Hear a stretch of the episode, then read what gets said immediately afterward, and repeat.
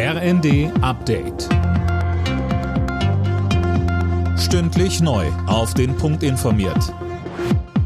Ich bin Linda Bachmann. Guten Abend.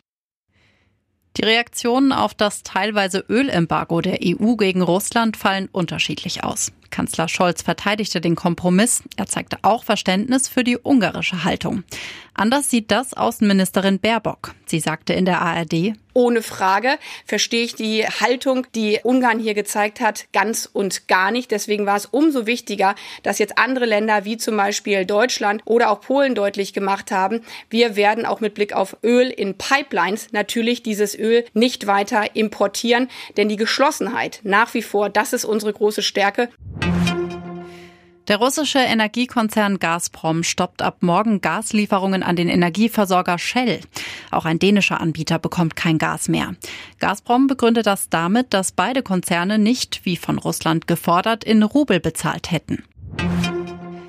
Immerhin, der Arbeitsmarkt in Deutschland trotz den Krisen und entwickelt sich weiter gut. Im Vergleich zum Vormonat sind im Mai 50.000 Menschen weniger arbeitslos gewesen. Gegenüber dem Vorjahresmonat waren es sogar 430.000 Arbeitslose weniger. Aber die steigenden Preise machen vielen Menschen enorm zu schaffen.